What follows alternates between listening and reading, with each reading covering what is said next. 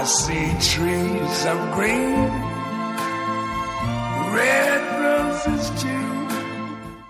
I see them blue. 大家好，这里是陈说新财富，不与近人做咨询。前几天我帮助了一个朋友做了个人咨询，这是极其特殊的条件构成的一个咨询。在以往，无论是学生朋友还是平时的同事朋友，我都不会去帮助他们做个人咨询的。一方面是不好收价格，无论怎样定价都是一个不诚实的说法。如果按照我以往请客吃饭的习惯，那么一定是分文不取，还有赠礼。每个咨询师都知道，没有咨询费的咨询是虚空的。双方都不会全神贯注的投入，毕竟没有类似合同的约束，在每个人的潜意识中也没有道德职责、义务这些词的流动。要是咨询的不好的话，不光钱收的不爽，也会失去一个朋友，再加上人情债之间搅和，其实耽误的是彼此的生活。另一方面是，常常来找咨询师咨询的朋友，并没有完全做好敞开心扉的准备，或许只是想聊一聊，蜻蜓点水的谈一谈。面对这种情况，我也会有两步的回应。第一步是，我会先跟朋友声明，我不会直接告诉任何一个人他的家庭、个人、各类关系上的任何病态。第二步。当这个朋友问我：“那你看看我现在人生所处的状态和自己的关系，和家人的关系状态有没有问题？”我就会告诉他：“你没有什么大不了的问题。”这样彼此都比较满意，朋友们也会忘记第一步我已告的内容。人们很想借助熟人打探一些不方便为外人所知道的内容。尤其在我国这样深厚的文化环境中熏染的人们，人们总觉得熟人好像能够大于技能。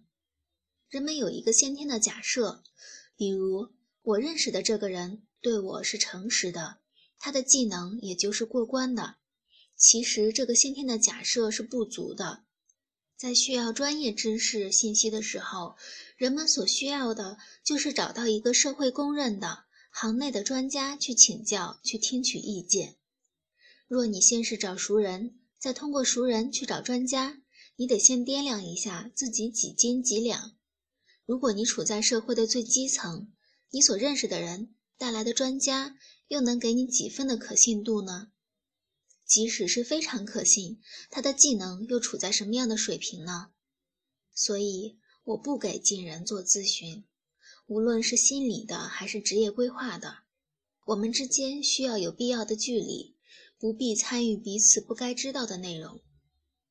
我会说，你去找北师大找相关的教授，你去中科院找相关的研究员，咨询一定会比我好。他他们还会再继续问，花钱没问题，可是那些人可靠吗？这个人你认识吗？值得信任吗？我会告诉他们。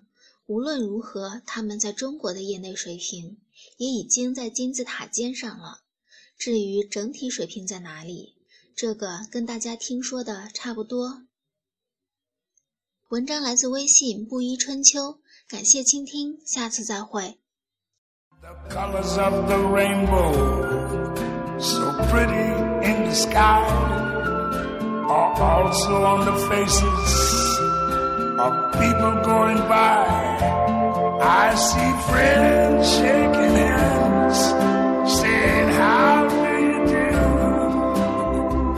They're really saying, I love you. I hear babies cry. I watch them grow. They learn much more than I ever knew. And I think to myself,